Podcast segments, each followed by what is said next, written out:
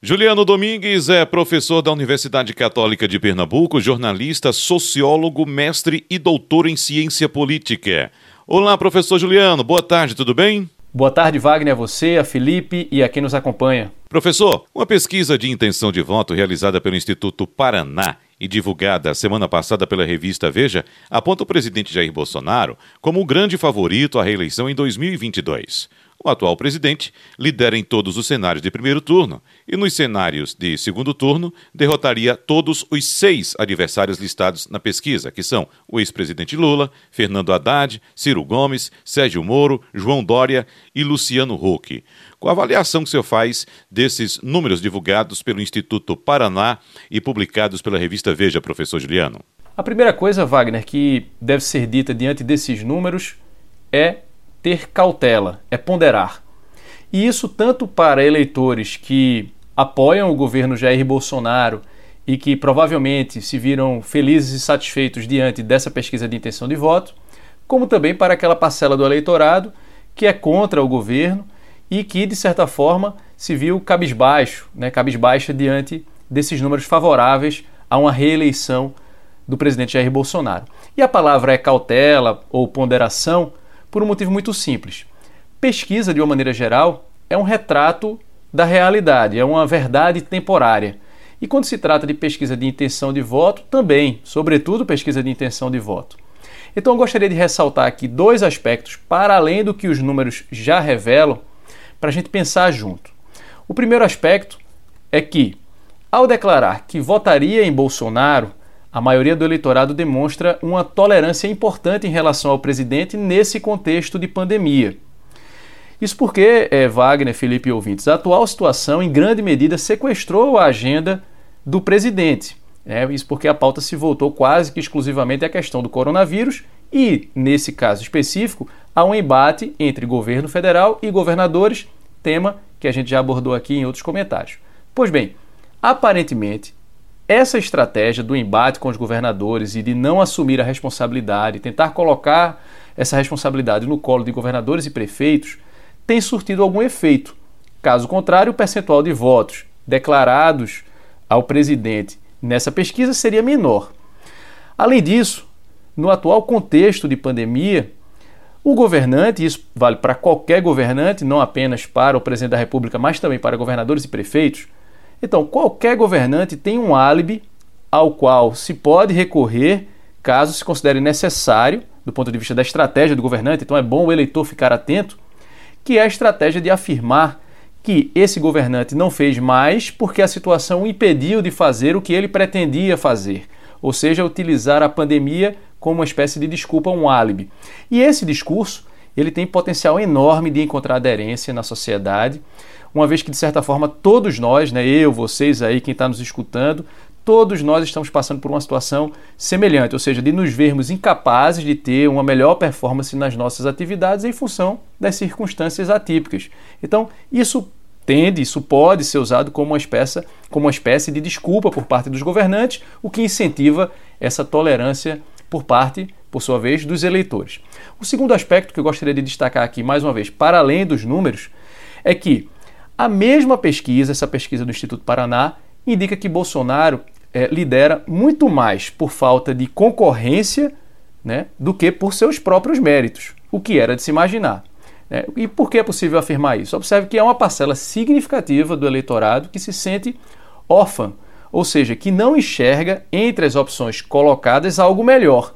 Então acaba tendendo ao presidente, à reeleição do presidente. E por que a gente pode afirmar isso?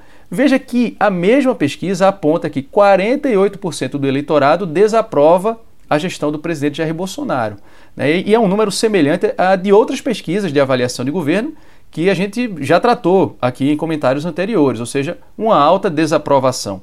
Em outras palavras, é como se houvesse aí uma espécie de mercado de eleitores é, ociosos, certo? Ou um mercado ocioso em busca de um candidato. E na ausência desse candidato, as pessoas utilizam aquele voto de rejeição aos demais candidatos e aí apostam nesse, nesse candidato, ou seja, no candidato que atualmente ocupa o posto de presidente da República e que tem tudo para tentar uma reeleição. Ressaltando aí um terceiro e último aspecto que, que quase que me fugia, mas vale a pena a gente ressaltar aqui, e que também é revelado por essa pesquisa, é que o caso Queiroz, ou a repercussão do caso Queiroz até o momento, não colou no presidente da República. Né? O eleitor ele tem dado uma espécie de crédito ao presidente Jair Bolsonaro quando se trata do caso Queiroz, é, ao demonstrar que diferencia o filho, Flávio Bolsonaro, do pai, Jair Bolsonaro. É como se não tivesse ocorrido uma contaminação é, do aspecto da corrupção, né, atrelado ao caso Queiroz, uma contaminação por parte do presidente Jair Bolsonaro.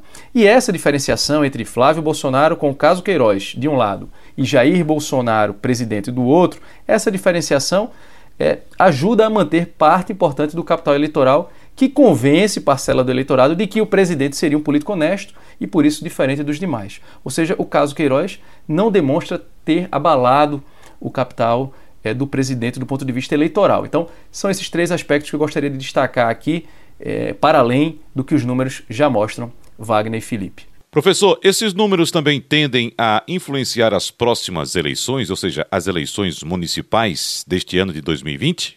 Tendem sim, Wagner, ou seja, sempre é possível a gente cogitar essa hipótese, mas, repito, mais uma vez é preciso ter cautela.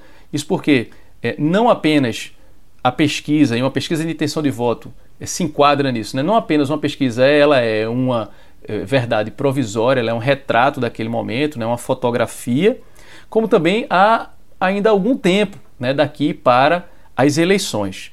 Se não houver mudança significativa no cenário até as eleições, e aí mudança significativa eu falo principalmente da repercussão do caso Queiroz e a capacidade que o caso tem de influenciar a parcela do eleitorado, né?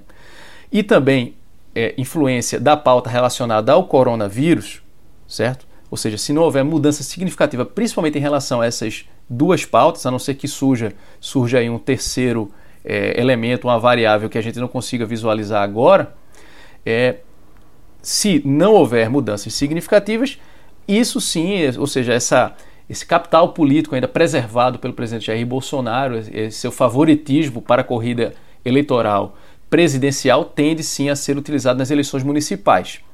Isso porque, apesar de, ser, de serem eleições municipais, tudo indica, e já há indícios nesse sentido, de que as próximas eleições elas devem assumir um viés nacional, certo? uma vez que a pauta, tanto da disputa quanto do debate político, é uma pauta que está quase em sua totalidade nacionalizada. Então isso deve se refletir nas eleições municipais, apesar de serem eleições municipais, apesar de nas eleições municipais a pauta ser muito voltada para o dia a dia dos municípios, em função das circunstâncias, há aí uma tendência da gente observar uma eleição nacionalizada.